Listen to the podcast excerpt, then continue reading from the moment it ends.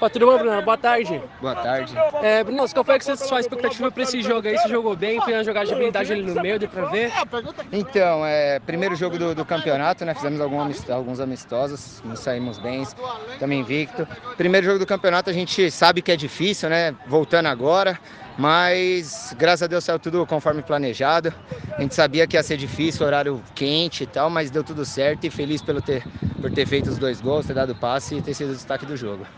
Certo, Brunelas, qual é a sua expectativa pro próximo jogo?